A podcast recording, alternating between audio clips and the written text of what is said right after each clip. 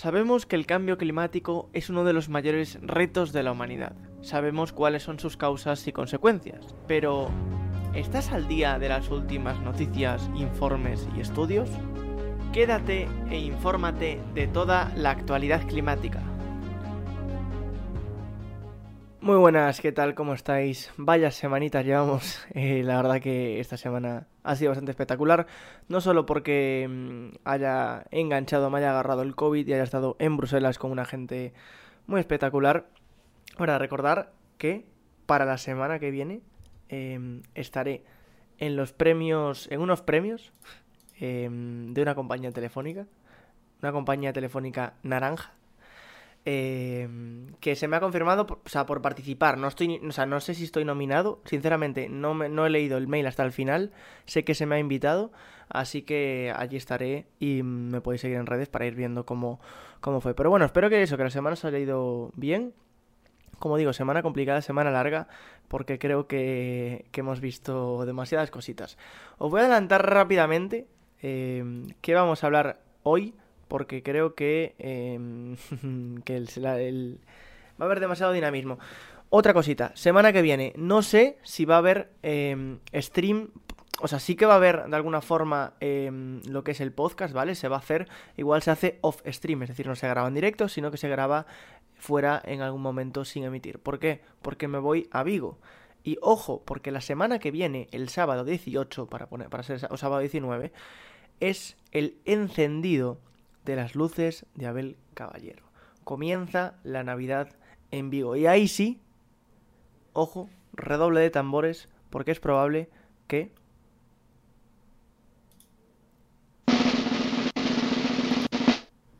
Se haga directo desde Vigo para ver el encendido. ¡Viva Vigo! Para siempre Así que creo que va a ser un buen momento para, para estar eh, atentos y atentas a las redes sociales. Eh, vamos, como decía, con qué vamos a hablar en el día de hoy. Hoy vamos a hablar eh, muchas cosas, la verdad que parecen pocas, pero son muchas. Vamos a hablar de la COP27, pero en concreto vamos a hablar de dos cositas, porque es cierto que todavía están sucediendo cosas. De hecho, para hoy teníamos programado una tertulia climática para, digamos, conocer la opinión de la gente de qué si vale para algo o no, o realmente si están valiendo para algo. Pero finalmente, como pues eh, estoy con, con COVID, no sabía cómo iba a estar y tal, preferí aplazarla y dejarla para otro momento. Aún así vamos a hablar de algo que también suele ser polémico, que es el tema de los jets privados de, representantes, de políticos, ¿no? De que van a la COP y también de los lobbies eh, presentes de petroleras y en general de combustibles fósiles, ¿no?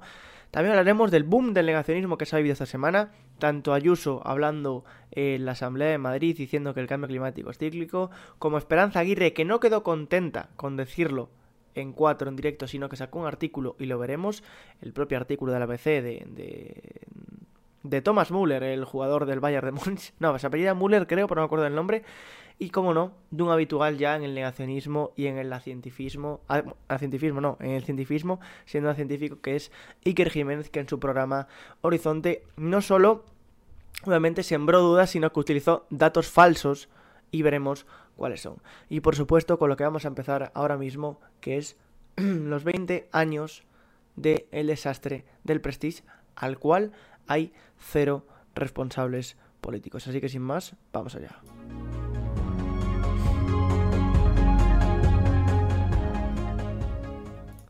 Como decía, el 13 de noviembre se celebrarán, bueno, se celebrarán, no, se cumplirán, no hay nada que celebrar, la verdad, 20 años de la mayor desastre, el mayor desastre ecológico de España, uno de los más caros del mundo, quinto, si no recuerdo mal, según algunas fuentes, eh, quinto desastre en general más caro de la historia, por detrás de Chernobyl, de la desintegración del Columbia y algunos otros.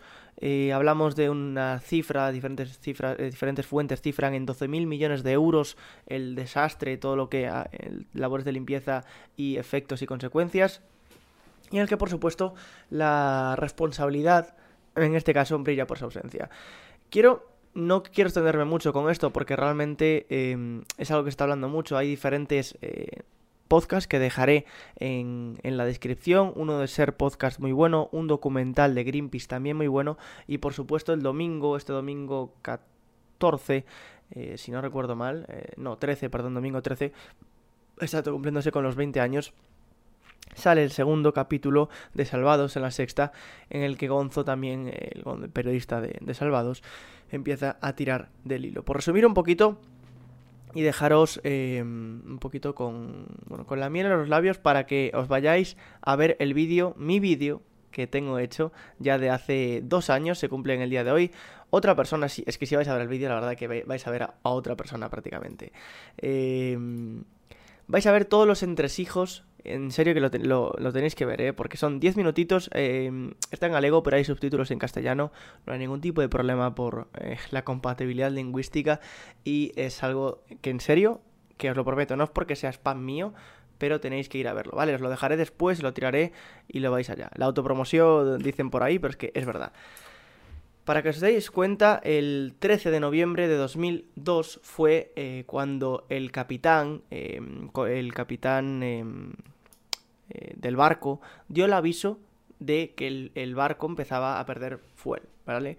Una vez que empezó a perder fuel, em, el, capitán, obviamente, pues lo que hizo fue llevar el barco hacia la costa porque así podía refugiarse en un puerto y de alguna forma pues sacar el fuel, intentar arreglar el barco o intentar em, de alguna forma paliar ¿no? los efectos. Obviamente cuando se estaba dirigiendo hacia las costas fue el propio, el propio gobierno de España en aquel momento el que decidió de forma unánime y sin consenso técnico científico decirle al barco que se fuese de la costa, que se alejase de la costa, de, en este caso gallega, ¿no? Porque hay que recordar que estaba a las costas, eh, bueno, frente a las costas de, las Rías Baixas. Obviamente empezó a tomar rumbo norte y en el rumbo norte, obviamente, cuando se estaba acercando a las, a las, eh, a las costas, digamos, de Francia y de Gran Bretaña, le dijeron, a ver, señores, ¿qué están haciendo ustedes eh, ahí? ¿Qué están haciendo ustedes viniendo con un barco hacia nuestras costas? Obviamente se ve ahora en pantalla, pero lo describo yo para la gente que esté en modo podcast, eh, como miércoles 13 se acerca y es el miércoles eh, el propio miércoles a las 7 de la tarde cuando empieza a tomar rumbo norte hasta el viernes. El viernes 15 eh, le vuelven a decir, oiga usted, ¿pero qué hace aquí? Entonces dice, bueno, no sé, a mí me han mandado irme por aquí y el capitán, que obviamente, insisto, se negó a hacer la maniobra de alejarse de la costa, eh, decidió tomar rumbo norte, o, sea, perdón, rumbo sur otra vez como hacia Portugal, ¿no? Una vez que iba hacia Portugal, en principio Portugal hizo lo mismo, es decir, decirle, ¿qué haces que me estás trayendo un buque con 77.000 toneladas de fuel cargado hacia mis costas? Entonces el capitán dijo, mira, yo la verdad que no sé qué hacer. Al final, entre una cosa y otra, se terminó alejando y fue el martes 19 a las 8 de la mañana cuando se hunde a 130 millas de las costas del Cabo Fisterra. Eh, es así como, obviamente, cualquier persona, y lo digo en el vídeo, os lo recomiendo de verdad, que por favor lo veáis porque está muy bien, que digo em, que obviamente eh, cualquier persona que sepa un mínimo de dinámica oceánica o, de... Tampoco hay que ser un experto, ¿eh? Sabe que si tú echas algo en... Ni siquiera está en el medio, en el medio del mar. Hay que recordar que está a 130 millas de Fisterra. No es una zona muy alejada y sabemos que obviamente va a acabar, em, va a acabar en la propia, en la costa. Y fue así lo que pasó. Eh, esta es la parte que todo el mundo conoce y de hecho lo que pongo en el título del vídeo es lo que la gente no sabe del Prestige. Lo que la gente no sabe, porque eso es lo que sabe la gente, lo que no sabe es qué era el Prestige. ¿Por qué el Prestige? ¿O por qué a priori le pasó eso? si ya había tenido sanciones o no, si había sido reparado o no, quién era el propietario de la carga y si ese propietario de la carga ha sido responsable o no de las cosas que han hecho. Eh, os lo dejo ahí porque si os digo que el propietario de la carga eh, era un mafioso ruso eh, que está acusado de asesinar periodistas, creo que me quedo corto con decir las actividades eh, delictivas que hace este personaje. Por supuesto, otros grandes personajes de esta, de esta catástrofe como eh, Álvarez Cascos o como Mariano Rajoy no solo no eh, tuvieron ningún tipo de, responsabilidad, sino que ascendieron allá por aquel entonces Mariano Rajoy era presidente, eh, perdón, Ministerio del Interior y acabó siendo presidente, ¿no? Entonces, bueno, creo que mm, es importante, os dejaré todo esto ahí abajo para que le echéis un ojillo y eh, también una noticia interesante que hay sobre el litigio, ¿no? De a nivel judicial, cómo está esto que estaría interesante también echarle un ojo, ¿no? Que dice, titulan el diario.es, el litigio judicial por las indemnizaciones de la catástrofe del Prestige siguen sin resolverse 20 años después. Un tribunal británico tiene pendiente decidir si la aseguradora del barco debe compensar a los perjudicados con la póliza de mil millones de dólares. Claro, porque en el vídeo explico que la póliza, digamos, la aseguradora era británica, pero el barco era que fue hecho en Japón, pero tenía bandera de Bahamas, pero estaba registrado en Liberia, pero la carga, pero había la fletadora, digamos, la empresa fletadora, que es quien se encarga de la gestión náutica, embarcación, ¿no? Y de, todas las cosas, eh, digamos, de la tripulación, es la familia Coloutros, que es de Grecia, que es conocida por, está acusada de piratería y de crear empresas fantasmas para sus barcos. No quiero desvelar nada más, os dejo el vídeo y sin más vamos a avanzar y a pasar a más cositas.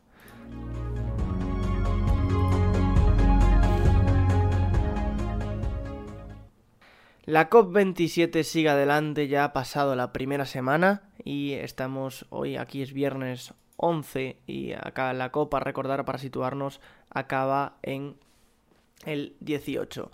en la actualidad la verdad que lo estoy siguiendo de una forma bastante guay, bastante buena, que es mediante Climática. La revista Climática tiene de colaboradora, de corresponsal allí a Thais Gadea Lara, en, que está en Egipto, y que cada día hace un vídeo recopilación, la verdad que bastante guay, bastante cortito y bastante al punto sobre lo que está ocurriendo. Es una buena forma de no tengo tiempo para seguir la actualidad o quizás no, no me permite seguir todo lo leerme algo rápido así que creo que lo mejor que podemos hacer es eh, escucharla y a ver qué nos dice sobre el día 5 de la COP de prensa de la presidencia de Egipto de esta COP, se llegó a decir que hay algunos progresos en lo que hace a los temas del programa de trabajo de mitigación, el artículo 6, la nueva meta de financiamiento post-2025, pero se subrayó que todavía es muy temprano en el proceso para hablar, por ejemplo, de las diferencias o eh, debates que pueda llegar a haber en torno al vocabulario que va a aparecer en algunos de los textos, especialmente en lo que es la decisión de la COP,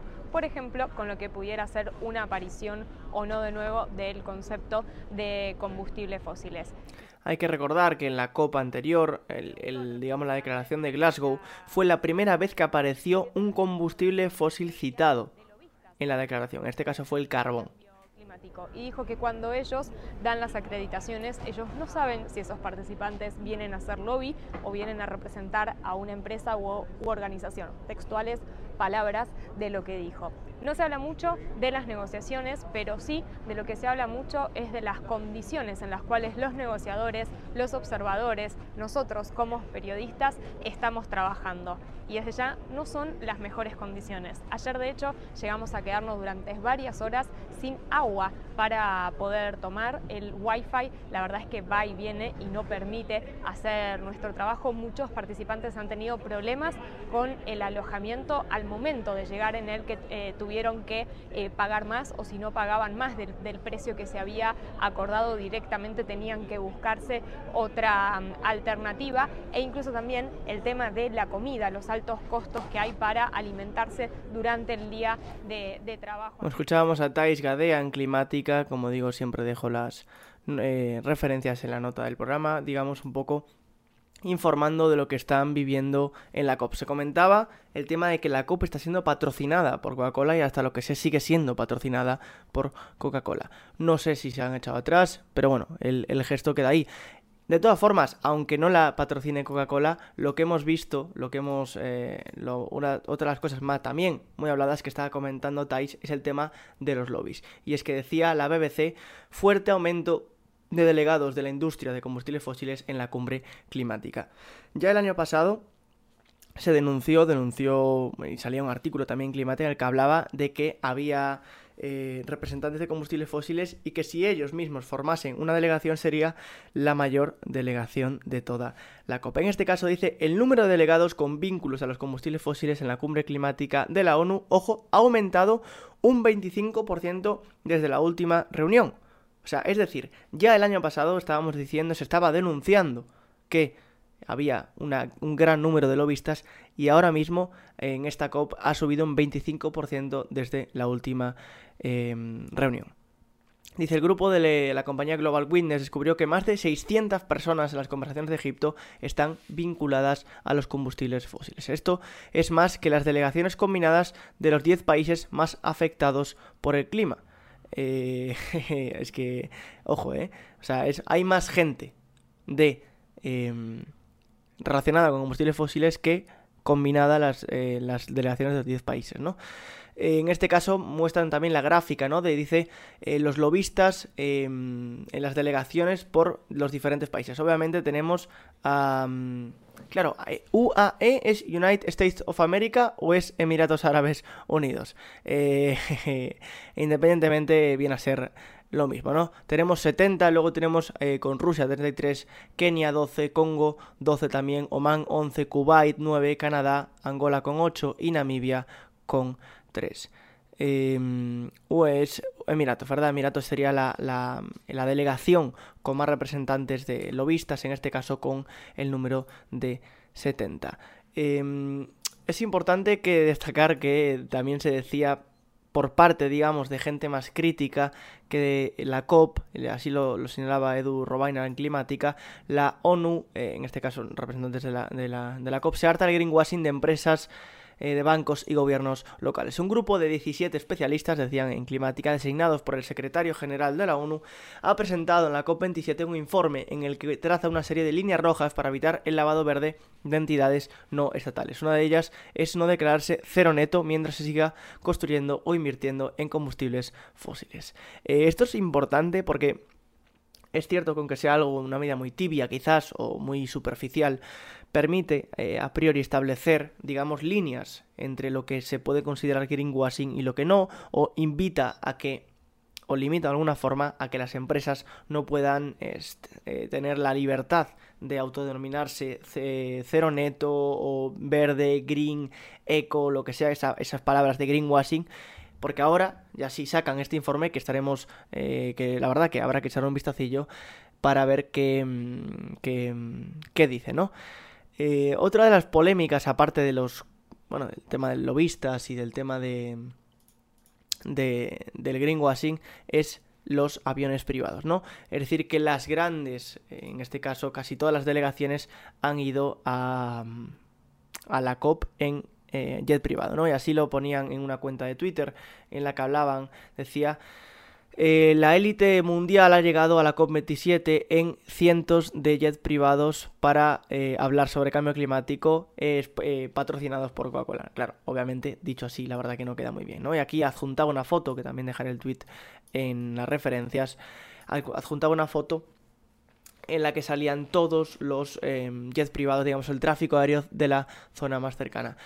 También, por supuesto, que la verdad que vamos a, escuchar bastantes veces a, Cuatro porque tiene bastantes, bastante que decir en el día de hoy, pero escuchábamos lo que decían, ¿no? Pues decían, polémica, Pedro Sánchez utiliza dos aviones para ir a la cumbre del clima en Egipto. Escuchamos lo que decían.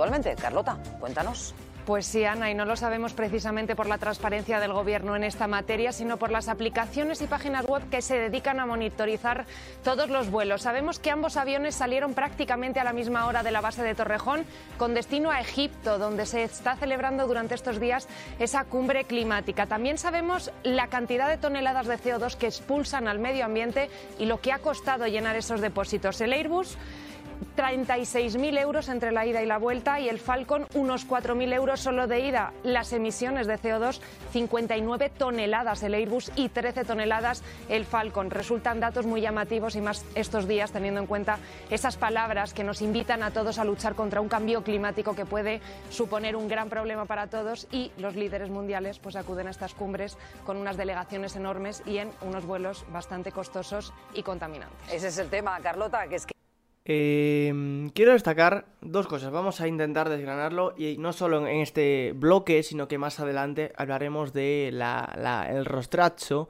la cara de cemento que tiene, mm, bueno, probablemente la gente que se encarga de los contenidos de 4. Vemos que aquí, eh, a, minuto, a minuto de, en este minuto del podcast, vemos que a 4 sí que le importa el cambio climático. Y nos habla en este caso de el perro Sánchez cogiendo unos jets privados para ir. Concretamente hablan de dos, uno para la delegación española y otro para el propio perro que se acercó hasta la cumbre en Egipto. Eh, veremos después si le sigue interesando el cambio climático o no. Lo, lo, dejo ahí para que os enganchéis y después lo veremos. Pero vamos a hablar primero del tema de los aviones. Siempre se habla de los aviones. De hecho, veíamos autorreferente también, ¿no? En el tema de la, de la, bueno, la lucha contra el cambio climático, siempre, bueno, siempre prácticamente con una claridad científica y una evidencia, como en este caso hablamos de JMM Mulet, em, bueno, eh, mucho que decir, ¿no? Eh, preguntaba, ¿sería mucho pedir que la cumbre del clima se hiciera por eh, videoconferencia? Dice, por el ahorro de emisiones y tal. Vamos a ver. Eh, vamos a ver. Siempre la misma historia, porque la gente obviamente quiere un retweet fácil, busca el populismo, busca la noticia fácil y obviamente se quedan, cuando señalas la luna, no es la gente que se te queda viendo el dedo. O sea, ¿qué importará realmente qué importancia tiene que una vez al año 100, 200, 300 jets privados vayan y vuelvan a Egipto. Si estamos hablando de que cuatro veremos después, veremos después la importancia real que le da el cambio climático en sus contenidos y lo que permite que se diga en su cadena de televisión, o en este caso eh, Mullet, que hablaba también del tema del activismo climático, que eh, los insultaba, ¿no? Llamando gilipollas a este tipo de gente. Vemos... Hola, Palomo. ¿Qué tal, hija? ¿Cómo estás? Me alegro de hablar contigo. ¿En qué te puedo ayudar? Vemos que en este caso eh, parece que sí que le importa. Vamos a ver, eh, obviamente es muy... Creo que... esto es opinión pura, ¿eh? Y mm, creo que podemos también en, abrir en debate y me podéis comentar en los comentarios o lo que queráis. Eh, en mi opinión, no, no veo mal realmente que se hagan eh, una vez al año que se reúnan políticos eh, para eh, llegar a acuerdos multilaterales a nivel mundial. Porque obviamente, es, aparte que se queja, ¿no? Que suele decir, no es el cambio climático es algo que afecta a todo el mundo. Pues Bien, una vez al año se están intentando reunir estas personas para tratar este tipo de, acuerdos. Y claro, comentaba, eh, no, pero no se puede hacer por videoconferencia. Bueno, se podría hacer por videoconferencia. Realmente tú puedes hablar eh, con alguien por videoconferencia. Pero obviamente los acuerdos, digamos, el trato humano y físico no es lo mismo que por una videoconferencia que en persona. Y otra cosa importante, veíamos el otro día, por ejemplo, acuerdos que se hacen bilaterales o en esos espacios quizá más informales en los que se puedan llegar a diferentes acuerdos, ¿no? Veíamos perfectamente, yo creo que cualquier persona que haya asistido a un congreso, a unas jornadas o lo que sea, la importancia, y lo digo de verdad, sin bromas, la importancia de esos espacios de, informales en los que dialogas fuera de, ese, de, ese, de ese, digamos, eh, traje, de ese em, protocolo en el que realmente puedes hablar más de, negociaciones y en donde, en mi opinión, se cierran seguro probablemente muchas más negociaciones que en las propias eh, jornadas, ¿no? Que en la parte, digamos, más formal. Por lo tanto, que se tiene que ir, entre comillas, una vez al año allí, sinceramente, a mí eh, no me importa. ¿Qué me importa? que no se lleguen a acuerdos. Es decir, la gente se queda criticando. La gente que a día de hoy, en este caso Mullet eh, o, más personas, que a día de hoy están criticando que vayan en aviones, cuando salgan los acuerdos de la COP, cuando salgan los acuerdos insuficientes, por supuesto, y totalmente eh, a destiempo, veremos si los critican o no. Porque eso es lo que de verdad debería importar que no se lleguen a acuerdos, no que vayan en avión. A mí que vayan en avión el perro Sánchez y luego logre que eh, haya una reducción de emisiones enorme, que se lleguen a acuerdos de contra la desertificación como querían hacer junto con, con Senegal. Que llegue de, por ejemplo, hablan de Lula que quería hacer una como una especie de tridente junto con Indonesia y el Congo eh, para eh, hablar de, mm, de, de, la bueno de los de la Amazonía, ¿no? Para evitar la deforestación. ¿Qué más dará que vayan en jet privado si consiguen un acuerdo a 2030 largo placista con que sea potente? O sea, ¿de verdad es tan importante? ¿De verdad nos estamos quedando mirando en el O sea, obviamente los problemas, si no cumplen los acuerdos, si no solo no, no generan acuerdos, obviamente el que vayan en avión no ha servido para nada. Pero ¿y si sirve para algo? Lo dejo ahí y espero también que bueno, que me digáis qué os parece. Porque obviamente luego podemos hablar del tema de, los eh, jet privados, por ejemplo. De hecho, por hablar de jet privados, ¿vale? Por poner datos encima de la mesa. Eh, jet privados, tráfico de jet privados en Europa, ¿vale? Ojo en Europa, porque si nos vamos a fuera de Europa vemos que, bueno, Estados Unidos es una barbaridad, China también. Un día hablaremos, ¿vale? Esto es simplemente pinceladas. Francia, Alemania, Reino Unido, Italia, España y, Suiza, por ejemplo, hablamos de más de eh, 80.000 vuelos Em, al año, ¿no? De, con destino y llegada por país. El siguiente que sería Austria, hablamos de 36.000. En este caso, los cinco primeros países ya tienen más que el resto de Europa. Así que em, os lo dejo, un debate interesante, así que espero que me pongáis en las opiniones, en los comentarios, dar vuestra, vuestra em, opinión.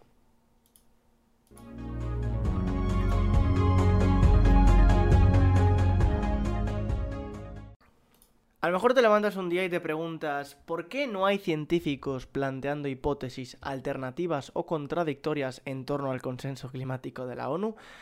La verdad que nadie se lo ha preguntado, pero John Muller, periodista del ABC, sí que se lo ha preguntado y yo, honestamente y amablemente, le he querido em, responder, porque hay que recordar que eh, la ciencia no funciona así. No, no estamos hablando de que alguien plantee, de hecho, antes que, nada, hice un hilo, que lo veremos ahora, pero también otra visión de, en este caso, em, Juan Antonio Aniel, doctor en física eh, de la Universidad de Orense, dice, yo lo voy a explicar de otra forma, dice, no planteamos hipótesis ni alternativas, ni no alternativas, cogemos los datos y vemos qué sale. Y por lo que sea, en 20 años, eh, en esto por mucho que me gustase dar una buena noticia, siempre sale que vamos de mal en peor y que es culpa nuestra. Claro, obviamente es eso, no es que voy a plantear una alternativa, eh, ¿no? Eh, digamos, una alternativa que vaya en contra de tal. No, no, escoge los datos y ves qué sale. Y vamos al hilo eh, mío rápidamente, que os lo dejaré también en la descripción. Hay algunas cuantas faltas de ortografía, por favor, entended la rapidez con la que se hizo el hilo. Decía yo, decía en el tweet. La verdad que es una buena pregunta, ¿no? Diciendo a John Muller, ¿por qué no se plantean estas alternativas? Así que vamos a intentar responderla. Y ponía el final, te sorprenderá. Eh, decía que con consenso climático, ¿no? Refiriéndome a lo que decía el propio John Muller, yo supongo, presupongo, porque hablaba de la ONU, que se refería al IPCC, ¿no? Al panel, al panel Intergubernamental sobre el Cambio Climático, que es un grupo formado en 1998 y que lleva sobre el sexto informe, que ya vimos en, bueno, en diferentes ocasiones. Te digo, pero ojo, la ciencia climática no empieza con el IPCC, no empieza en 1998, sino que ya se ha ido acumulando evidencia desde, bueno, sobre todo desde mediados desde el segundo tercio del siglo XX, pero la ciencia climática, al, conocer ¿no? los efectos eh, gases de efecto invernadero y, cómo el CO2 podría repercutir a temperatura, ya viene desde finales del siglo XIX, principios del XX. Em, yo decía, es importante destacar que el IPCC no crea ciencia, no se generan estudios, digamos, con, con información propia. Lo que hacen es recopilar la información que hay existente y la ponen toda junta, le dan una forma y lo sacan en formato de informe. Y aparte añadía, ¿y sabes qué? Que dentro del propio IPCC, como gente, como autores y autoras, hay gente que es negacionista del cambio climático y hay también gente que trabaja para petroleras y que forma parte de diferentes lobbies eh, de combustibles fósiles. Y digo, pero es que esto es justamente lo que hace fuerte al IPCC y a la ciencia climática, que aún habiendo gente que niega eh, el cambio climático, que utiliza datos sesgados por intereses o por lo que sea, la acumulación de evidencia es tal que toda esa parte nacionista es despreciable. Porque no, no es que unos tienen razón y otros no, no, no, es que eh, en los últimos informes del IPCC ya hablaban de cada vez más y más y más y más consenso climático. ¿Y qué decía el IPCC, no? Digo, sobre el consenso climático, y cito al, eh, al IPCC en el último informe que sacó, el sexto, decía, es inequívoco que la influencia humana ha calentado la atmósfera, el océano y la Tierra. Se han producido cambios rápidos y generalizados en la atmósfera, el océano, la criosfera y la biosfera, es decir, los diferentes componentes del sistema climático. Y además adjunto una gráfica que voy a escribir para la gente del podcast, pero que si no podéis ver ah, en directo en YouTube. Digo, esta gráfica para mí es una de las mejores para entender eh, la movida, ¿no? Y digo, en verde y vemos una gráfica con el eje horizontal, en el eje horizontal tiene los años y en el vertical tiene la eh, temperatura, ¿no? El, aumento de temperatura.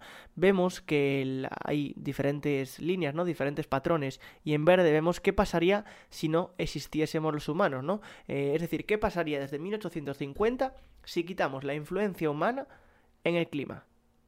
Y vemos que la temperatura a lo largo desde 1850 hasta el 2020 apenas variaría, que no veríamos cambios en la, temperatura. Bueno, sí, variaciones naturales, ¿no? De interanuales, por eh, fenómenos climáticos, por el niño, por actividad volcánica, por lo que sea, ¿no? Por fenómenos naturales, insisto. Además, esta gráfica tiene una línea amarilla que empieza a subir desde 1950 y que es lo simulado que decir que la parte verde también es lo simulado, pero el amarillo es lo simulado si le sumamos a lo verde, es decir, a lo natural, la actividad humana, es decir, lo que hizo em, las emisiones eh, antropogénicas. Y vemos una línea, como digo, ascendente desde 1970, más o menos, en la que se ve. Y claro, en negro se ve lo observado, es decir, lo medido. Y vemos que tanto la negra como la amarilla coinciden, o que son muy, muy similares en tendencia y en eh, intensidad y todo. ¿Por qué? Porque obviamente se ve que las causas de este aumento de temperatura son por la actividad antropogénica. Y esto para mí, si se explica bien, es muy fácil de entender eh, para... Eh, bueno, para, para, desmentir cualquier tipo de cosa y tampoco hace falta retorcerse la cabeza. Obviamente podemos ir a gráficas más grandes, en la gráfica a la izquierda vemos aumento desde el año 2000, como digamos que va eh, más o menos lineal e incluso bajando un poquito por lo que es la, esa pequeña edad de hielo, ¿no? Que, que, que hablaremos algún día, verdad un tema muy interesante, y vemos cómo a partir de 1850-1900 empieza a aumentar. Concluía el tuit, es decir, si la influencia humana eh, la temperatura no varía. No es que no haya científicos planteando alternativas, es que la ciencia no funciona en plan de una competición para ver quién hace más ruido.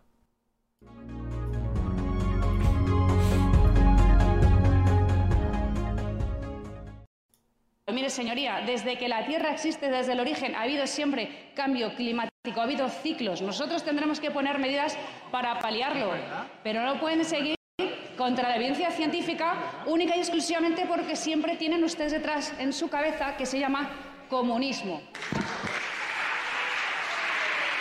Bueno, y una vez más veíamos a la presidenta de la Comunidad de Madrid acusar de comunismo a la ciencia climática. Importante destacar esto, veremos ahora y desmontaremos lo que estaba diciendo eh, Ayuso. Dos cosas. La primera, eh, en ese día se estaba hablando del desastre, el caos de la sanidad pública en Madrid. Y Ayuso, así como por arte de magia, sacó este argumento, obviamente, en parte, mucha gente decía, para tapar ese caos de la sanidad, que de hecho hay una manifestación y una huelga el domingo 13 por eh, la, precariedad ¿no? en, la, sanidad pública madrileña y por unos cambios que han hecho en urgencias.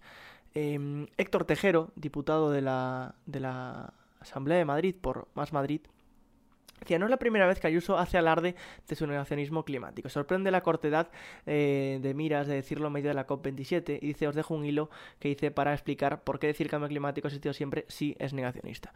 Bueno, en este caso, eso es lo que decía em, em, Héctor Tejero. Quiero destacar también lo que decía... Em, Javier Peña de Hope que ha sacado un vídeo eh, ya bueno bastante bastante guay y que veremos veremos ahora. Esta gráfica, vamos a aclarar esto. Si el clima de la Tierra siempre ha estado cambiando, ¿por qué alarmarnos con este cambio climático? Esta gráfica de la NASA muestra cómo ha cambiado la concentración de CO2, el principal gas de efecto invernadero que atrapa el calor del Sol y determina la temperatura de la Tierra, en los últimos 800.000 años. Estos son cambios naturales habituales. El nivel de CO2 baja en las glaciaciones y sube en los periodos más cálidos. Y esto, que representa las últimas décadas, es una emergencia. En primer lugar, los cambios climáticos naturales que ocurren de forma habitual. Esto es importante porque habla de. Em, hay que recordar lo que dicen las palabras de la presidenta, ¿no? Dice. Eh, el cambio climático siempre ha existido. Yo, la verdad, que decía. razón no le falta. Es decir, desde que existe la Tierra ha habido cambios climáticos naturales, pero obviamente el cambio climático actual antropogénico no tiene precedentes en la historia geológica terrestre, ni por la velocidad a la que se está ocurriendo, ni por la intensidad del mismo. Y, decía, añadía, la última vez que hubo la misma cantidad de CO2 en la atmósfera que tenemos a día de hoy fue hace más de 3 millones de años, cuando la temperatura era entre 2 y 3 grados mayor y el nivel del mar estaba entre 10 y 20 metros más alto. Em, los cambios climáticos, ¿no? decía, siempre eh, han estado influenciados, los naturales, por eh, forzamientos eh, radiativos, ¿no? realmente un cambio climático entendido natural es la variación del sistema climático por forzamientos radiativos, es decir, la energía que entra por la que sale, básicamente. Obviamente, los forzamientos radiativos naturales, los externos, que son variaciones orbitales, los ciclos de Milankovitch, es decir, cómo la órbita terrestre y la inclinación terrestre hace que estemos más cerca o más lejos del Sol, por lo tanto nos llega más o menos em, radiación solar y eso hace que aumente o disminuya la temperatura. También hablamos de meteoritos, por ejemplo el caso de, los dinosaurios, ¿no? Que provocó esa lluvia de meteoritos, bueno, también una desastre, una catástrofe en cadena, ¿no? O pueden ser internos, como la deriva continental, que genere pues, cambios climáticos, la actividad volcánica, actividad fotosintética en exceso, por ejemplo, cuando se desarrolla la fotosíntesis, etc. Pero obviamente, decir que el cambio climático actual es natural y que siempre ha existido es puro negacionismo y no podemos eh, caer en en esas. O sea, no podemos de ninguna forma decir que, que esto sea correcto. Cabe destacar también que esto no es lo único de cambio climático, es que hay que recordar que en el mismo día, en el propio, el mismo jueves 10 de noviembre, yo me levanté, di positivo en COVID, hice un hilo para desmontar a una persona del ABC, hice un hilo para desmontar a la, la señora Ayuso, y cuando por algún motivo veo que hay gente, o sea que Esperanza Aguirre, perdonad, salta en cuatro, en el programa de En Boca de Tantos, veo que la propia Esperanza Aguirre sale para corroborar lo que estaba diciendo Ayuso en la Asamblea de Madrid, diciendo que claro que los cambios climáticos son naturales, no sé qué, y de hecho dijo, y ya veréis mañana que voy a sacar un artículo y por supuesto, por supuesto, damas y caballeros, tenemos ese artículo y vamos a leerlo. Dice los dogmas de la religión climática, pero no lo vamos a leer ahora, sino que antes quiero em, destacar una cosita. Porque en el propio programa donde salió em, esta persona, donde salió Esperanza Aguirre, eh, una colaboradora, ¿vale? Una colaboradora dijo, y cito textualmente, hay que hablar de China que genera el 80% de las emisiones globales. Obviamente eso es mentira, y los cité en Twitter, los cité en Instagram y a día de hoy sigo sin respuesta. China a día de hoy emite en torno al 30% de las emisiones globales en, por año, ¿no? Y obviamente, si nos vamos a las emisiones acumuladas históricas, Estados Unidos eh, tiene unas emisiones el doble de China. Es decir, históricamente Estados Unidos ha emitido el doble que China. Pero si nos vamos a ver las gráficas, obviamente los datos per cápita, vemos que obviamente, ya lo vimos antes, el tema de rayo, las emisiones per cápita de Estados Unidos, de Canadá o de países, digamos, más, em, vamos a decir, desarrollados, más occidentales, tienen unas emisiones per cápita mayores, muchísimo mayores que países como China o India. Obviamente, si en China viven 1.400 millones de personas, por lo que sea, hay que ver eh, si realmente están contando bien o no.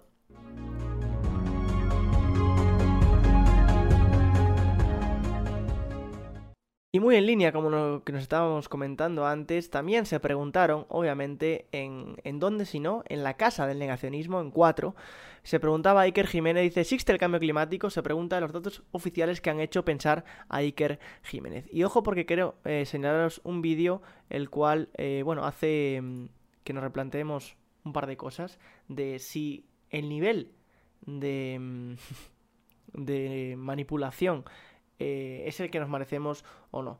El 21, que son datos oficiales publicados y además con documentos, es que del año 61 al año 2021, año 61, temperatura media anual en la España peninsular 14,2, año 2021, temperatura media anual en la España peninsular 14. Lo curioso es que encima coincide. O sea, hay unas ciertas variaciones, pero coincide. Y tú ves una especie de patrón en estos 62 años que dice... Este señor que está hablando, o sea, no hay que Jiménez el otro, cabe destacar que no tiene relación ninguna con el cambio climático. Simplemente una persona que trabaja con datos. Vamos a ver qué dice.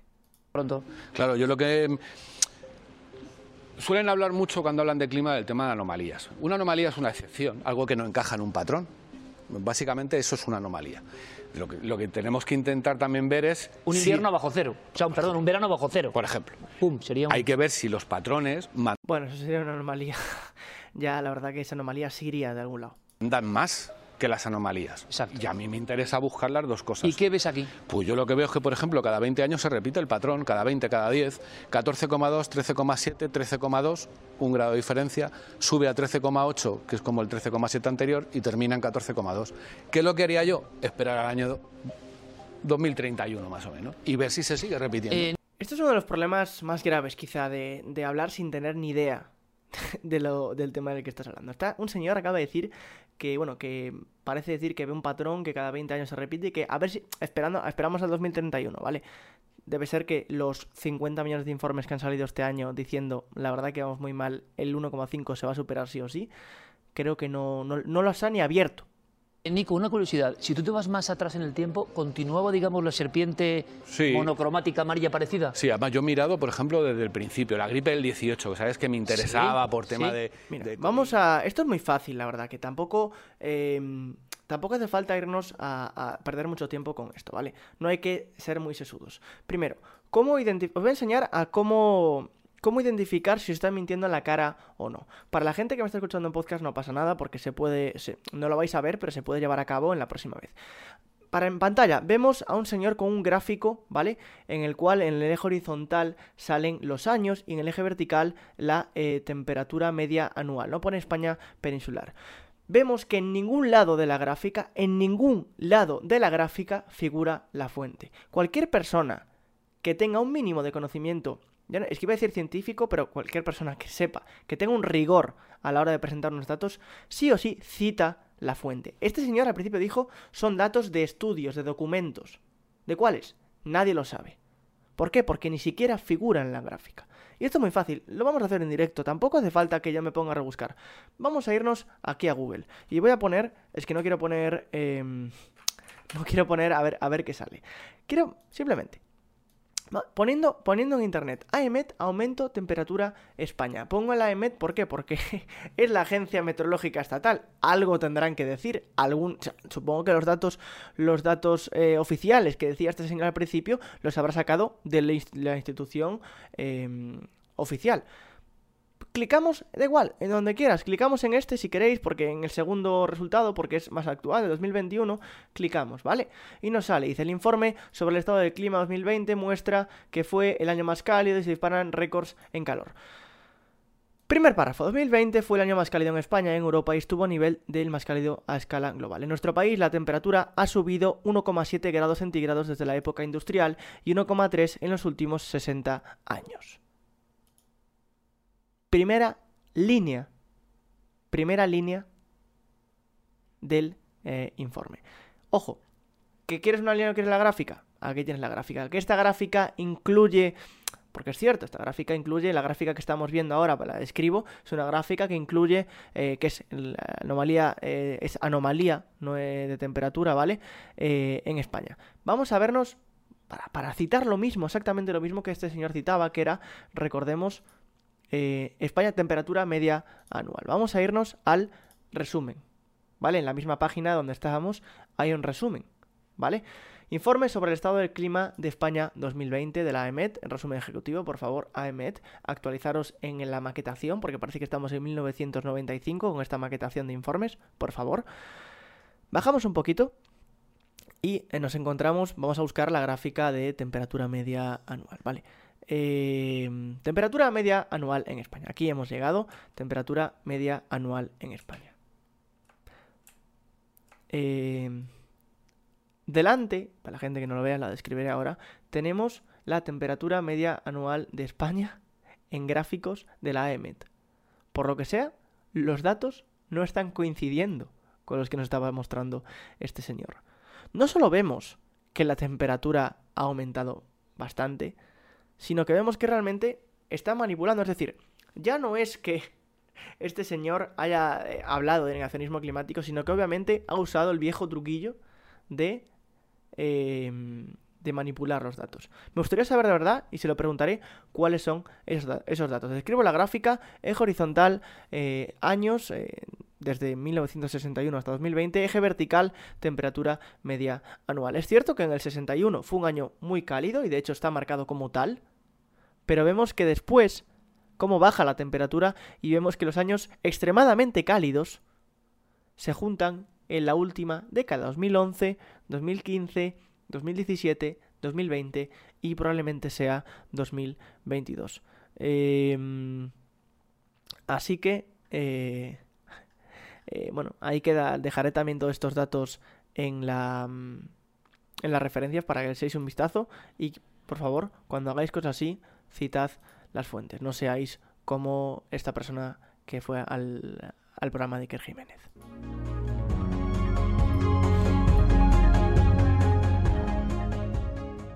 Yo no sé qué está pasando esta semana con el Partido Popular y el negacionismo climático. Eh, cabe destacar una cosa. El PP, per se, y lo digo que creo que en serio, no es negacionista. Ya dejó atrás eh, ya dejó atrás hace más de 15 años del famoso primo de Rajoy. Oiga, he traído aquí a 10 de los más importantes científicos del mundo y ninguno me ha garantizado el tiempo que iba a hacer mañana en Sevilla. ¿Cómo alguien puede decir lo que va a pasar en el mundo dentro de 300 años? No lo sé.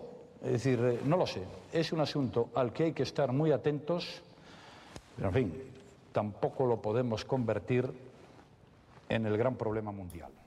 Eh, estas palabras de Mariano Rajoy, gravísimas, por supuesto que gravísimas, fueron hace más de 15 años. Veíamos en este caso a Mariano Rajoy, año 2017, independientemente de sus políticas anticlimáticas, sus políticas en contra del medio ambiente, etcétera.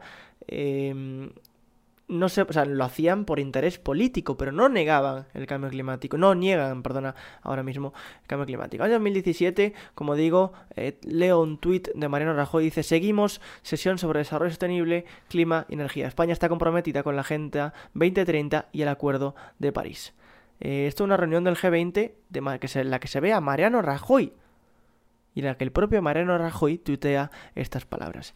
Yo también decía en, a raíz ¿no? de este negacionismo en el que vemos a Ayuso y el que vemos a, Esperanza Aguirre, de un... Eh, hay que diferenciar también los dos tipos de, de negacionismo. Eh, como digo, veremos ahora el artículo de Esperanza Aguirre, pero recordemos que lo que decía eh, Ayuso era el cambio climático es cíclico y Esperanza Aguirre habla de alarmismo climático. Son dos cosas diferentes que veremos. Pero yo también destacaba, ¿no?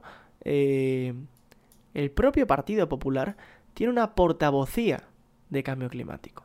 Diego Gago, eh, Vigués, es el portavoz de cambio climático del PP. Pero es que no solo eso, la propia Junta, en este caso, eh, justo aparte, el, mismo día en el que Ayuso y Esperanza Aguirre decían el cambio climático em, no es para tanto, no existe lo que sea, decían Galicia estará presente en la COP27 de Egipto para fondar na súa posición de referencia no ido do cambio climático.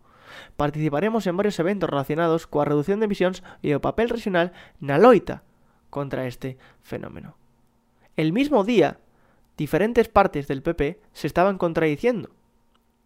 En este caso también destacaba, ¿no? Lo que decía, que le preguntasen a Feijó y a eh, Diego Gago, que por supuesto que es greenwashing y que es algo, digamos, a nivel eh, de postureo.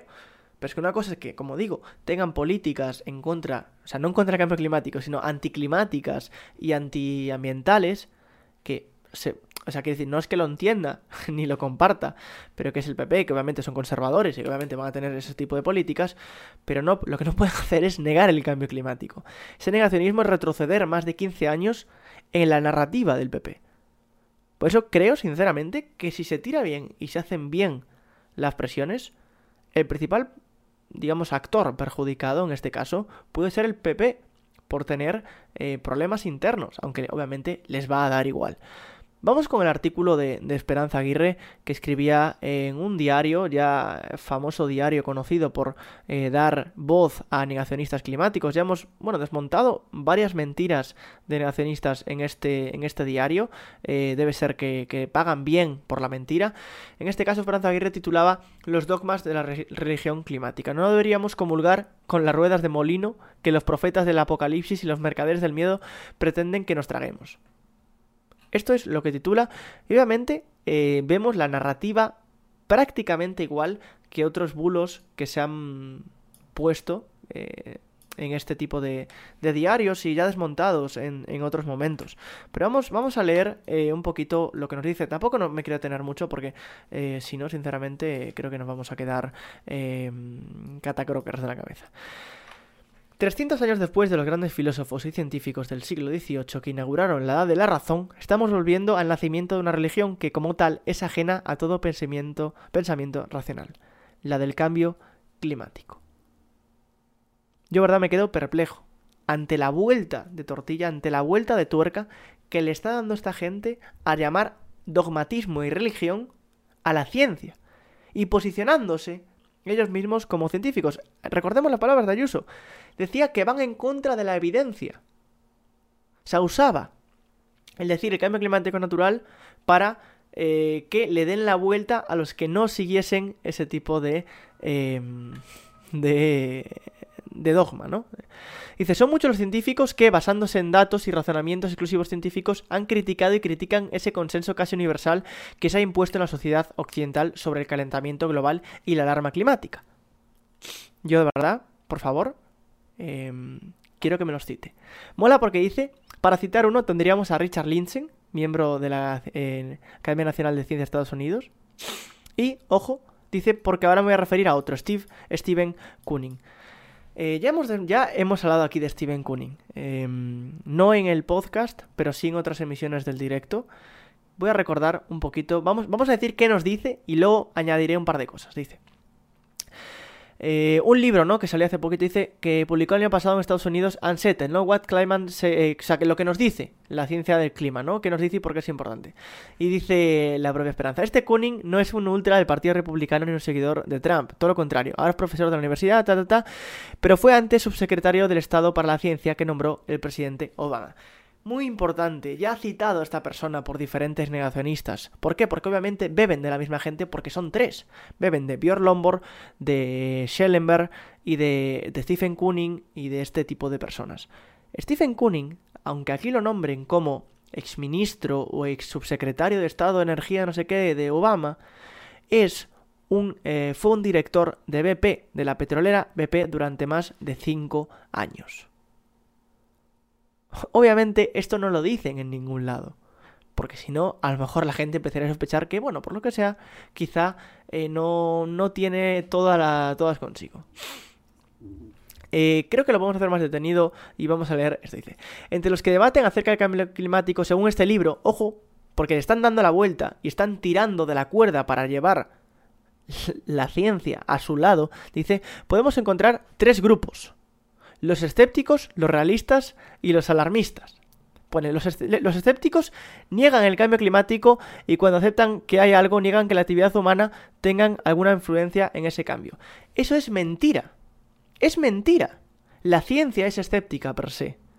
Los que niegan el cambio climático son negacionistas, no son escépticos. La ciencia es escéptica, la ciencia climática es escéptica, por eso tiene rangos de incertidumbre, por eso el IPCC hay negacionistas, por eso la ciencia es acumulación de evidencia y, importante, los escépticos no niegan el cambio climático, los negacionistas niegan el cambio climático. Ya hay evidencia clara sobre que la actividad humana es la responsable del cambio climático. Parece mentira que en 2022, a final de 2022, se esté diciendo este. Dice, los alarmistas ya sabemos que son los creyentes fervorosos en la fe en que se basa su religión, la que del hombre en su maldad se está cargando irremediablemente el planeta. Y los realistas entre los que se sitúa Kuning, no niegan su calentamiento ni la influencia que puede llegar a tener los nombres, pero relativizan el alcance de este impacto. Y ahí es donde voy. Aquí la diferencia entre Ayuso y esta persona. Aquí la diferencia entre los negacionismos. Por un lado tenemos a lo que a Esperanza Aguirre llama escépticos, que son negacionistas, que niegan el cambio climático, y los realistas, que son los negacionistas de impactos. Es decir, en este caso Kuning y la señora Esperanza Aguirre no niegan el cambio climático porque insisto que no lo puedes negar, porque si no tendrías que manipular las gráficas como estábamos viendo. ¿Qué hace esta gente? Negar el impacto del cambio climático. Decir que el cambio climático no es para tanto. Decir que eh, si solo aumenta un grado que no nos va a afectar. Decir que no se sabe mucho cuánto nos va a afectar.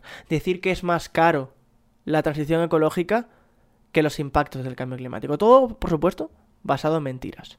Aquí lo que llama relativizar el alcance de ese impacto humano. Pero obviamente es negacionismo de impactos. Es muy importante identificar los diferentes negacionismos.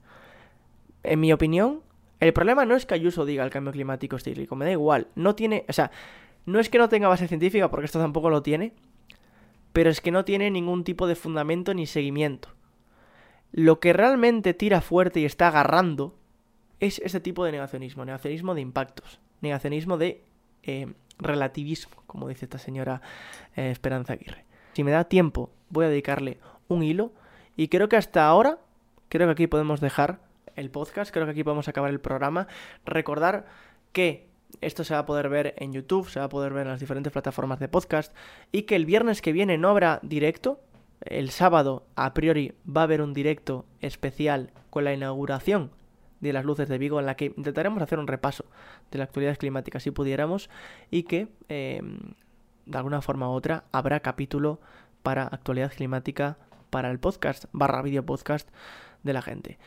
Em, un abrazo, espero que lo hayáis pasado bien. La verdad que pensaba que me iba a enfadar más, al final no me enfadé tanto. Difundir, si podéis, por favor, el podcast a alguien que, que a lo mejor le puede interesar. Darle a like, comentad en vuestras plataformas. Si, si podéis eh, seguirme en la plataforma que escuchéis, si podéis puntuarlo mejor, porque eso va a ayudar a posicionar, sobre todo al principio. Ya tenéis dos, con este es el tercero. Un abrazo fuerte, muchas gracias. Se despide Diego Ferraz, Ecodiuku en todas las redes. Chao, chao.